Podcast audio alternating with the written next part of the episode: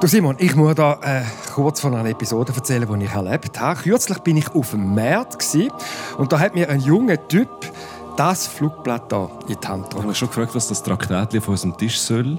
Was ist das? Fünf Minuten Zeit für die Ewigkeit. Halten Sie kurz inne, um über die wichtigste Entscheidung nachzudenken. Ja, man kann das aufklappen und äh, dann sieht man, was es ist. Eben ein religiöses Traktat. Es fordert mich auf, mich zu Jesus Christus zu bekennen. Es ist ein Werbeflyer von einer Freikirche und da hinten dran jetzt gerade ein Zufahrtsplan. Da lädt man mich zur Bibelstunde ein. Es gibt sogar zwei Möglichkeiten. Es gibt zwei Orte, wo man ran kann. Okay, bist du gegangen? Nein, ich bin nicht gegangen. Aber vor allem hat mich das Flugblatt ziemlich beschäftigt.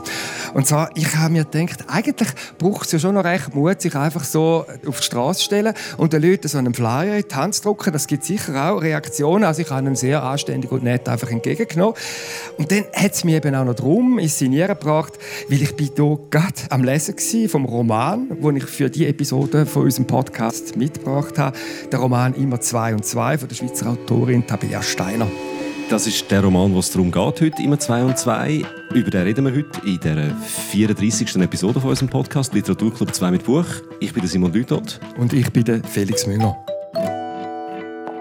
Es geht hier um eine Freikirche, also um eine Religionsgemeinschaft, wo die Leute die Bibel wörtlich auslegen und davon eben eine strenge Moral ableitet. Und vor allem erzählt der Roman die Geschichte von einer Frau, die aus einer Freikirche, wo sie dabei ist, gern möchte aussteigen. Sie probiert sich zu befreien und das ist dann doch ein ziemlich schwieriges Unterfangen. Also das ist eigentlich das umgekehrte Szenario von dem, wo der Typ, der dir das Blättchen in die Hand gegeben hat, nachleitet. Der hat ja wollen, dass du eintrittst. Da geht es offenbar um eine Austrittsgeschichte. Ich bin schon sehr gespannt darauf, was du, Felix, mir jetzt über den Roman erzählst. Und zwar nicht nur mir, das ist heute speziell, sondern allen, die da im Publikum auch sitzen und allen, die den Podcast hören. Da im Publikum sage ich darum, das ist eine spezielle Ausgabe von unserem Podcast. Wir sitzen das mal für die Aufzeichnung nicht bei uns im Podcaststudio, sondern wir nehmen die Episode live an der Solothurner Literaturtag auf, vor Publikum in unserem mobilen Studio in der Cantina del Vino. Und was an dieser Spezialausgabe auch anders ist als sonst, die Autorin, die wir normalerweise vorgängig interviewen und dann nachher einen Ausschnitt aus dem Gespräch mitbringen, die ist ebenfalls anwesend. Das ist eine grosse Freude. Sie sitzt da gerade neben uns am Tisch. Tabea Steiner, ganz herzlich willkommen.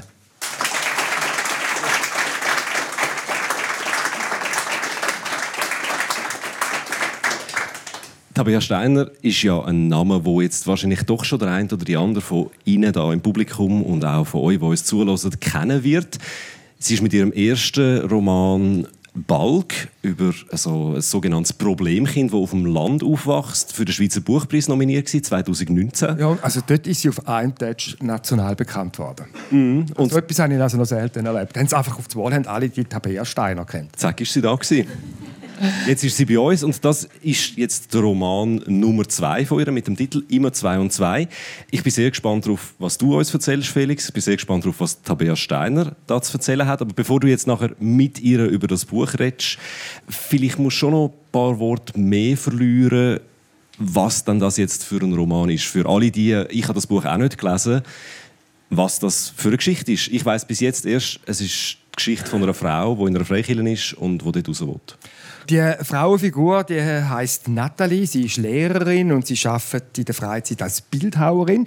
Sie ist verheiratet, hat zwei kleine Mädchen, ja, die sind glaube ich etwa sechs Jahre alt. Und eigentlich ist es so Familienidylle pur, bis sie realisiert, dass sie eigentlich nicht mehr möchte in dieser Freikirche dabei sein, dass sie dort nicht mehr will mitmachen. Sie hat einfach genug davon, dass praktisch ihr ganzes Leben von dieser Freikirche bestimmt wird, wo sie und ihren Mann und eben auch die beiden kleinen Töchter dabei sind. Also die Fremdbestimmung, wie muss ich mir das vorstellen? Wie äußert sich das in ihrem Leben? Konkret? Ganz verschieden. Also zum Beispiel am Sonntag. Oder? Das ist einfach immer der Kirchentag. Also da ist Gottesdienst, die Kinder gehen in die Sonntagsschule und dann gibt es pausenlos, stundenlang Kirchenkaffee. Da sitzen wir zusammen, immer die gleichen Leute, wir reden miteinander. Die Kinder gehen in die Sonntagsschule und dort äh, wird ihnen so ein fundamentalistischen Gottesglauben eingeimpft. Also da gibt es einen Sonntagsschullehrer, wo der Kind zum Beispiel sagt, ja, es kommt dann irgendwann der Jesus, oder? Und der entscheidet dann, welches die Guten sind, welches die Bösen. Und die Bösen, die fahren dann in in die Hölle ab. Und für die Kinder, die verstehen das nicht so richtig, können dann zum Teil gar nicht mehr richtig schlafen. Es ist so, alles, was eigentlich in dieser Familie geht, wird direkt oder indirekt durch die Freikirche bestimmt. Und die Bevormundung, die wird der Natalie irgendwann einfach zu viel. Wie ist denn das mit ihrem Mann? Also steckt der dort einfach so tief drin, dass er das nicht hinterfragt und alles mitmacht? Ja, das ist der Manuel. Der ist also absolut auf die Kille fixiert. Er will, dass Familie, Kind ganz nach diesen kirchlichen Glaubenssätzen leben. Dann gibt es auch so seine Vorstellung, dass eigentlich immer der Mann bestimmt, was in dieser Familie so geht. Also zum Beispiel bucht dann der einfach einmal ein Ferienhaus für die Sommerferien und sagt, dort gehen wir. Und sie, sie hat gerne nichts zu sagen dazu. Also die Dominanz vom Ehemann, die geht der Natalie also schon auch je länger mehr einfach auf den Weg. Also es klingt auch sehr einengend irgendwie. Mhm. Für mich stellt sich die Frage natürlich, also jetzt auch gerade nachdem du da das Flugblättchen am Anfang mitgebracht hast, warum man dort überhaupt mitmacht. Also warum ist dann jetzt die Natalie dort eingetreten oder ist sie einfach schon immer drin gewesen? Das wird im Roman zeigen, dass sie ist schon als Kind dabei war. Sie ist in einer freikirchlichen Milieu aufgewachsen und sie hat sich dann auch als Jugendliche, so als Teenager sehr stark engagiert, so in dieser Jungschar, wie das geheißen hat. Das ist so der Jugendverband von dieser Freikirche. Sie ist dann einmal austreten und zwar darum, weil man dann behauptet hat, ja, sie darf keine Jeans mehr anlegen, weil in den Jeans hat ein Stoff drin, der ähnlich wirkt wie die Anti-Baby-Pille und bloß das nicht. Ja, man kann jetzt hier lachen. Ist aber bittere Realität äh, für die Nathalie. Sie ist dann aber wieder eingetreten, wo, vor allem, wo sie eben ihren Mann, den bibelfesten Manuel, kennengelernt hat. Der, der ist einfach Freikirchler durch und durch. Aber das ist schon ein Leben, wo in vielen Positionen einfach durch Verbot bestimmt ist, so wie das tönt. Und das wiederum kann ich mir recht gut vorstellen, dass ihr das halt irgendwann einfach zu viel wird. Ja, und dann gibt es eben etwas, das dann äh, einbricht ins Leben von dieser Natalie, und das ist die Liebe. Die Liebe nicht zu einem anderen Mann, sondern zu einer Frau. Und das führt dann dazu, dass Natalie einfach merkt, es gibt keine Zukunft. Das ist noch interessant, weil irgendwie, das erinnert mich jetzt auch an das aller, allererste Buch, das wir im Podcast miteinander besprochen haben. Kannst du dich erinnern? Stimmt, stimmt. Jael Inokai, ein simpler Eingriff. Hast auch du mitgebracht? Dort ja. ist es ja auch um eine Frauenfigur gegangen, die in so einem starren System gefangen ist. Es ist aber nicht eine Freikirche, sondern ein Spital, wo sagen wir, verhaltensauffällige Menschen durch so Hirnoperationen sollen angepasst werden an die Gesellschaft. Die Figur Ideal Inokai im Roman die schafft als Pflegerin, will auch aus dem hierarchischen System ausbrechen. Auch sie hat mit Widerstand zu kämpfen und sie kommt dann irgendwann weg Eben auch genau wegen der Liebe zu einer Frau. Also da gibt es ganz eindeutig Parallelen. Also bei der Jael Inokai geht es wirklich um eine Flucht auch aus einer Wissenschaftsgläubigkeit, die totalitäre Ausmaß annimmt. Und bei der Tabea Steiner ist es mehr so die vereinnahmende Religionsgemeinschaft. Und es ist vor allem die doppelte moralische Schande, die Nathalie begeht mit der Liebe zu der Frau. Also man geht sicher nicht fremd und wenn schon, dann sicher nicht mit einer Frau. Und das ist dann auch der Punkt, wo klar ist, das geht so nicht weiter. Ja, also da hört der Spaß auf, eindeutig. Und Folgen für die, die Nathalie, die sind dann dramatisch. Also der, der Ehemann, der Manuel, der zieht aus. Er nimmt dann auch noch die beiden geliebten Töchter mit. Also Nathalie ist völlig allein. Dann. Und in der Gemeinde gilt dann die Nathalie natürlich als Persona non grata. Also die, die beste Freundin, die sie dort hat. Eine gewisse Rosalie, die geht auf einmal ganz seltsam auf Distanz zu dieser sündigen Kollegin Kollegin da und es gibt eine Szene, die das sehr schön zum Ausdruck bringt. Es ist eine Passage, äh, wo die Rosalie sich mit ihrem Partner, die haben eine ganz verklemmte Liebesbeziehung, die beiden, also wo sich die Rosalie mit ihrem Partner Tobias bespricht und die beiden verhandeln, wie man jetzt mit der sündigen Natalie umgehen soll. Da bin Steiner am Tisch nebenzu. Könnten Sie uns bitte die Stelle kurz vorlesen? Ja, sehr gern. Tobias holte ein Stück Brot und putzte die Reste auf seinem Teller zusammen. Hoffentlich lässt du sie nicht ausgerechnet jetzt fallen, das wäre sicher verkehrt. Aber du darfst nicht einfach alles gutheißen, bloß weil sie deine Freundin ist. Allein schon wegen der Kinder nicht. Rosalie legte ihre gefalteten Hände auf den Tisch und schaute Tobias zu, wie er seinen sauberen Teller mit dem letzten Kantenbrot nochmals ausrieb. Als Kirche müssen wir uns auch überlegen, wie wir mit so einem Fall umgehen wollen. Tobias kaute seine Rinde. In meinen Augen werden so manche Bibelstellen viel zu leichtfertig ausgelegt. Dieses Rosinenpicken, da müssen wir uns in Acht nehmen. Er hielt inne, dachte nach. Es ist uns alles erlaubt, zitierte er, aber es ziemt sich nicht alles. Das ist so ein Beispiel, das für alles herhalten muss. Oder auch, schicket euch in die Zeit. Damit reden sich manche Leute aus allem heraus. Wir müssen wirklich wachsam sein.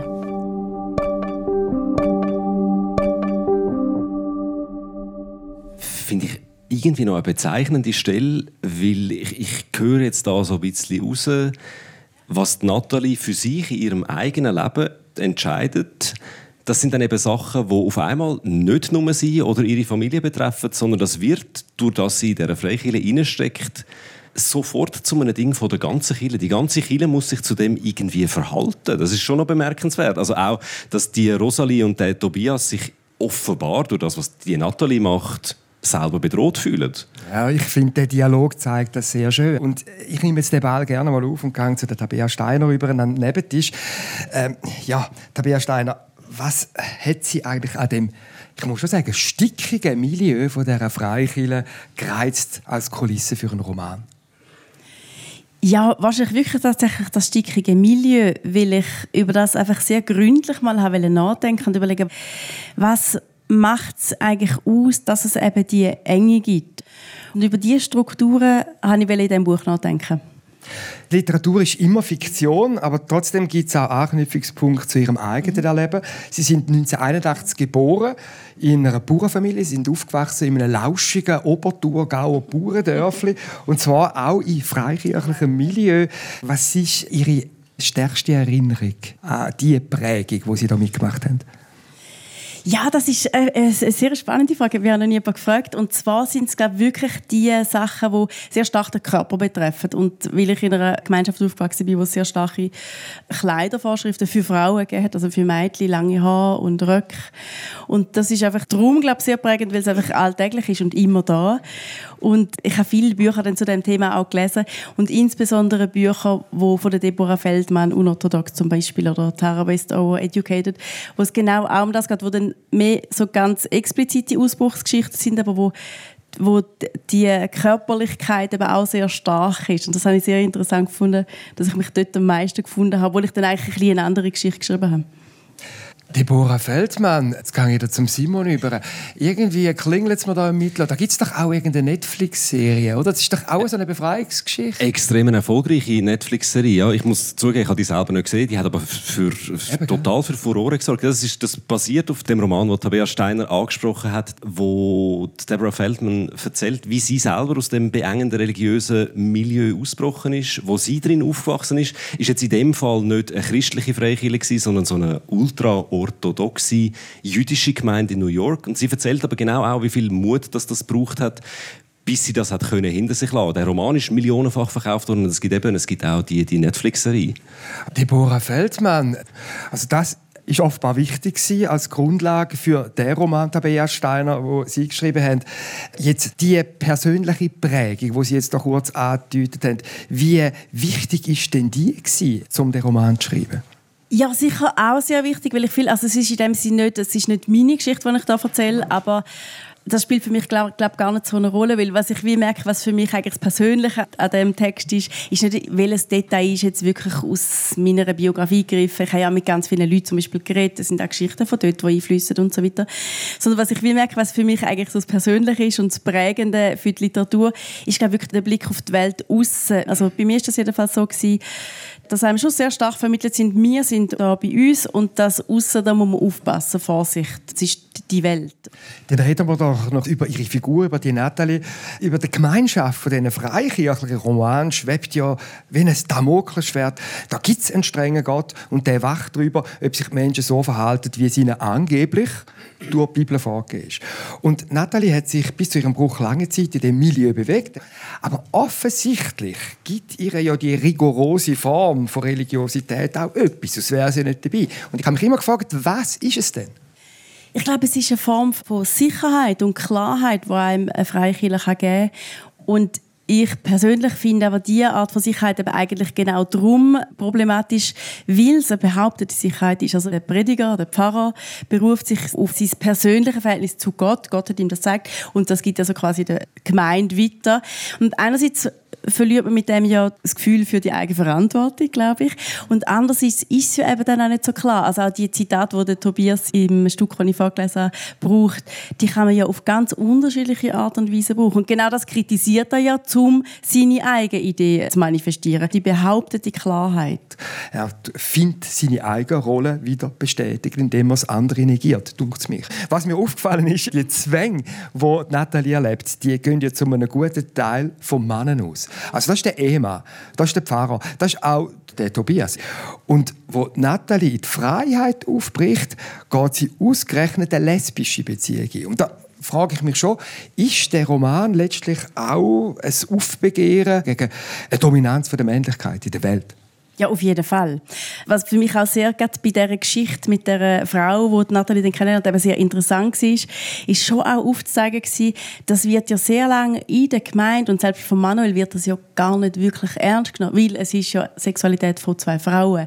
Und das ist für mich etwas, was mich sehr interessiert hat um das zu zeigen, wo natürlich dann auch Erinnerungen, äh, wie das früher war. Also ich habe eine Erinnerung an zwei Frauen, die aus dieser Gemeinschaft, die zusammen ein Haus gekauft haben und man hat immer so das Narrativ gehabt, so, ah, die haben wie so ihr Schicksal akzeptiert, dass sie keinen Mann haben. Und erst beim Schreiben vom Buch habe ich realisiert, aha. das ist ein anders. genau. Und die Art von, und wenn das zwei Männer gewesen wären, wäre das eine ganz andere Geschichte. Das wäre viel größerer Skandal. Es wird ja wie so eigentlich verschwiegen. Es wird nicht darüber geredet und es wird wie so tun, als, als wäre es auch nicht wirklich ein, ein Problem oder eine Gefahr.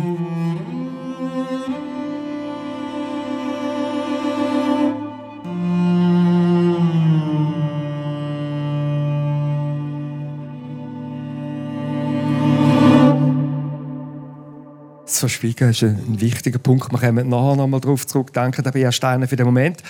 Ich komme nachher noch mal gerne zu Ihnen zurück und gehe jetzt zurück an den Tisch zum Simon Lüthold.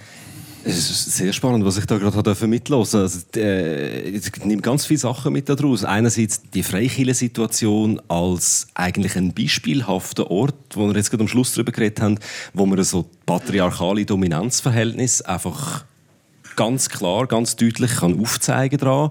Dann das Gefühl von der behaupteten Sicherheit versus der echten Sicherheit. Und was ich auch sehr spannend gefunden habe, ist, dass eigene Verantwortungsgefühle so verloren geht eigentlich zugunsten von einem Autoritätsglauben und dass es sehr viel braucht, bis man mal merkt, wie stark die Autorität eigentlich ist. Und erst wenn sie zu stark wird, kommt dann das Thema Austreten überhaupt aufs Tapet. Wo dann sehr viel Kraft abverlangt, der Protagonistin. Und es sind so die Gedanken, die mich beim Lesen von dem Roman äh, wirklich umtrieben haben. Und ich habe dann mehr wissen, vielleicht auch, was die Forschung eigentlich weiß über die Freikirchenmilieu. Und ich hatte mit dem Jörg Stolz geredet, er ist Professor für Religionssoziologie an der Universität Lausanne. Und zu seinem Forschungsgebiet gehören eben auch die Freikirchen. Und ich habe ihn gefragt, wer die Menschen sind, die aus Freikirchen Freikirchen aussteigen?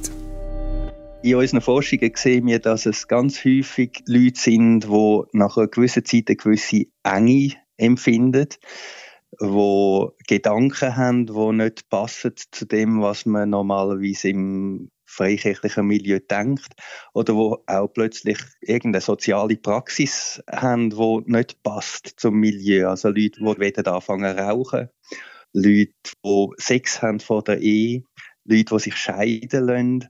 Alles Sachen, die nicht gut gesehen sind im freikirchlichen Milieu und wo dann natürlich sanktioniert werden.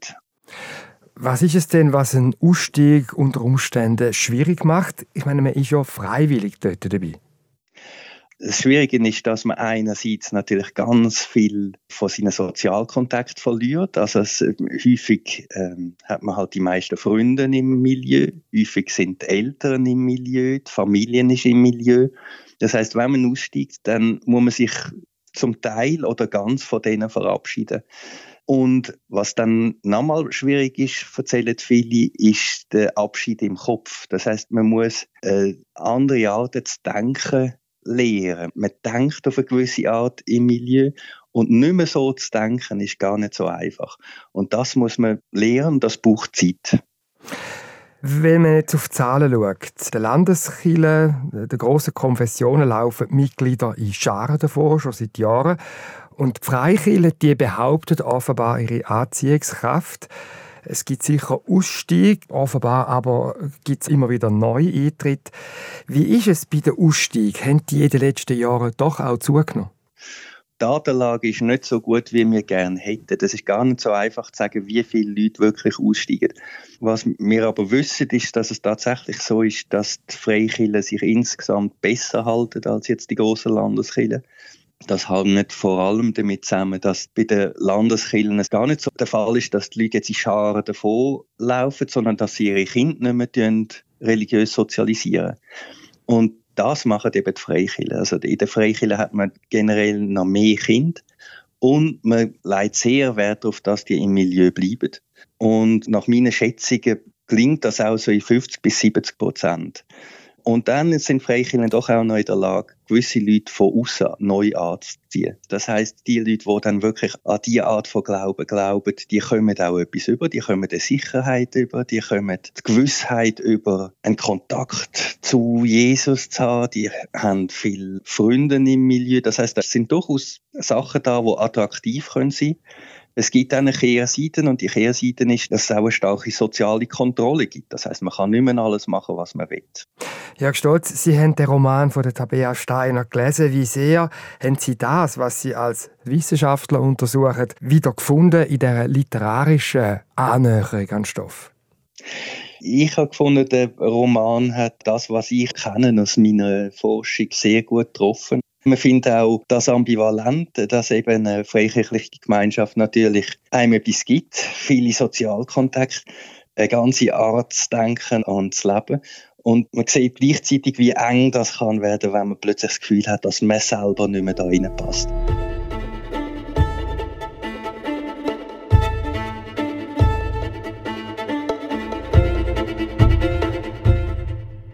Das ist der Jörg Stolz, Religionssoziologe der Uni Lausanne. Ich habe noch länger mit ihm geredet. Das ganze Interview mit ihm kann man nachlesen auf srf.ch-literatur. Mir ist jetzt bei dem Gespräch mit dem Jörg Stolz von dir so spontan das Stichwort soziale Monokultur in den Sinn gekommen. Also wirklich eigentlich so etwas extrem Abgeschlossenes, was er da beschreibt. Die Leute aus dem Milieu, wenn er sagt, verkehren nur mit Leuten aus dem Milieu.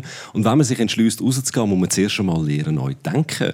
Und ich kann mir vorstellen, dass das nicht zuletzt auch etwas ist, was dann Leute dazu bringt, über das zu schreiben. Also jetzt zum Beispiel auch bei der Deborah Feldmann, wo wir vorher schon über sie geredet haben, dass das wahrscheinlich ein wichtiger Punkt ist, um so Erfahrungen zu verarbeiten, dass man nachher einen Roman darüber schreibt, dass man die Geschichten erzählt. Jetzt das Buch von der Deborah Feldmann, das ist bekannt als eine extrem packende Ausbruchsgeschichte. Wie ist denn das, Felix, bei dem Roman von der Tabea Steiner? Wie packend ist das? Also die Geschichte, die der Roman erzählt, kann einem schon angehen. Allerdings ist der Roman jetzt alles andere als reisserisch. Es hätte das Potenzial zum Reisserischen, aber der Bea Steiner tappt da nicht in die Fallen rein. Die Sprache ist eher zurückhaltend, würde ich sagen. Und sie tastet sich so sehr behutsam an die Problematik an, wo eben die Natalie drinsteckt. Die Sprache ist in einfachen, knappen Sätzen. Es gibt eher wenig Adjektive. Und das lässt doch insgesamt ein sehr distanziertes und kühles Klima entstehen und das passt eben sehr gut zu dem Milieu, das hier beschrieben wird. Und am besten zeigt sich das, glaube ich, wenn wir uns noch mal eine kurze Passage anlassen. Ich wechsle da noch mal zu der Tabea Steiner über. Wir haben eine zweite Lesestelle miteinander abgemacht, ein Gespräch zwischen der Nathalie und ihrem Ehemann Manuel. Das ist zu einem Zeitpunkt, wo die Ehe schon völlig zerrüttet ist. Nathalie geht nicht mehr in den Gottesdienst und Manuel muss sich da an den Sündigen allein mit den Kindern irgendwie präsentieren. Und für ihn ist das eben schon auch sehr unangenehm, weil die Gemeinsmitglieder, die fangen sich schon langsam an zu wundern, was ist denn eigentlich mit der Natalie los? Wo, wo bleibt auch die? Lassen wir doch geschwind, bitte, Tabea Steiner. Hat in der Kirche jemand nach mir gefragt? Manuel blies in die Tasse. Manche haben gefragt, wo du seist. Und Susanne wollte dich bei der Gestaltung eines Flyers um Hilfe bitten. Was hast du gesagt? Manuel schaute nicht auf. Er wippte mit dem ganzen Körper vor und zurück. Ich glaube, fing er an, Rosalie und Tobias halten auf jeden Fall dicht. Und meine Mutter sowieso. Wie meinst du das? Natalie blickte auf ihre Wanderschuhe, dann auf diesen Mann. Wir haben den anderen gesagt, du bist auf einer Studienreise. Auf einer Studienreise? Manuel räusperte sich. Ich habe ihnen gesagt, dass du eine Weile nicht da sein wirst. Ich dachte, du möchtest lieber nicht, dass sich jemand bei dir meldet oder unangekündigt vorbeikommt. Du lügst die Leute einfach an? Wir wollten dich schützen. Da gibt es wirklich nichts Geschwätziges. Es gibt da keine Herzlichkeit, keine sprachliche Blumentrögli, sage ich jetzt einmal. Es wird nur das Minimum erzählt. Und die wenigen Worte sind eigentlich wie ein paar Pinselstriche, die die Situation zeigen. Es gibt Körpersprache, er schaut nicht auf. Oder den Gegenstände, die Wanderschuhe, die auf das Mal kommen. Also so eigentlich Belanglosigkeiten, die da plötzlich ins Blickfeld kommen, wo die Leere fühlen, die zwischen den beiden Menschen herrscht ich habe so das Gefühl, ist jetzt vielleicht ein steil, aber das Wichtige, was zwischen den beiden passiert, sagen sie gar nicht, sondern das Wichtige steht zwischen den Wörtern, zwischen den Zielen. Oder übertreibe ich jetzt? Nein, ich sehe das schon auch so. Und es ist beim Schreiben ist mir auch immer darum gegangen, gerade weil, weil ja so viel verschwiegen wird, versuchen, eine Sprache zu finden, wo in der Sprache eben das zeigt, wo nicht erzählt wird oder wo Figuren wollen verschwiegen, dass es wirklich in der Wortwahl und in der wie eben dann die Figuren sich irgendwie gegenüber sitzen zum Beispiel ähm, gezeigt wird. Ob es die Nathalie am Ende schafft, aus der Freikirche auszubrechen, da möchte ich da auf gar keinen Fall spoilern. Also es ist auf jeden Fall ein harter Kampf, das kann ich sagen.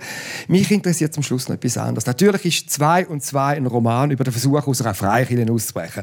Aber man kann ja auch anders lesen. Man kann die Freikirche auch so eine Art als universelle, allgemeinmenschliche, gesellschaftliche Versuchsanordnung lesen, wo es grundsätzlich um die Frage geht, wie man ein selbstbestimmtes Leben führen kann. Was eben ein Leben gelingen lässt, beziehungsweise was uns davon abhalten. Also Fragen, die unter anderen Vorzeichen, sage ich mal, außer wir sind in einer Freikirche, eben alle angehen.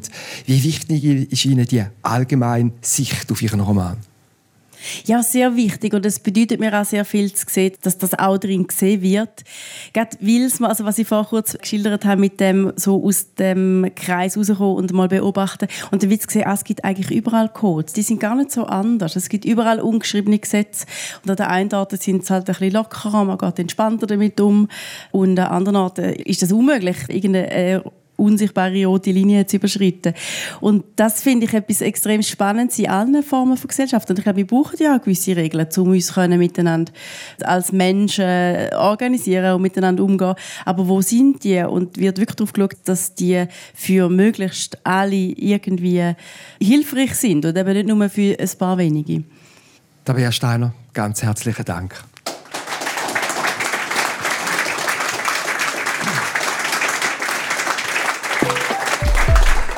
Danke, liebes Publikum hier in der Cantina del Vino Solothurn, in unserem Studio an der Solothurner Literaturtag. Das war sie, die Episode 34 von unserem Podcast Literaturclub 2 mit Buch. Mit mir, Simon Lüthold. Und mit mir, Felix Münger. Sounddesign, Lukas Fretz. Technik, Hedi Masoudi und Patrick Arnold. Alle Angaben zu dieser Episode und auch zu den Büchern, die wir darüber geredet haben, findet ihr auf srf.ch-literatur. Und auch euer Feedback nehmen wir weiterhin gerne entgegen schreibt uns ein E-Mail auf literatur.srf.ch.